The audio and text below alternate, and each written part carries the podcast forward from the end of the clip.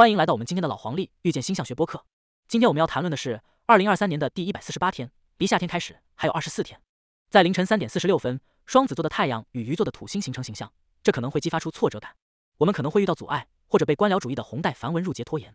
我们可能会感到一度在视线之内的目标似乎越来越远。现在最重要的是不要放弃，继续努力追求成功。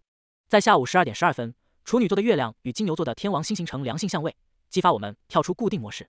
这种影响减轻了太阳土星形象带来的部分紧张感。我们被鼓励保持灵活，看到当前冲突的可能性，而不仅仅是他们的限制。今天是收获地上作物、进行牙科护理和采摘水果的最佳日子。今天的节日是五旬节。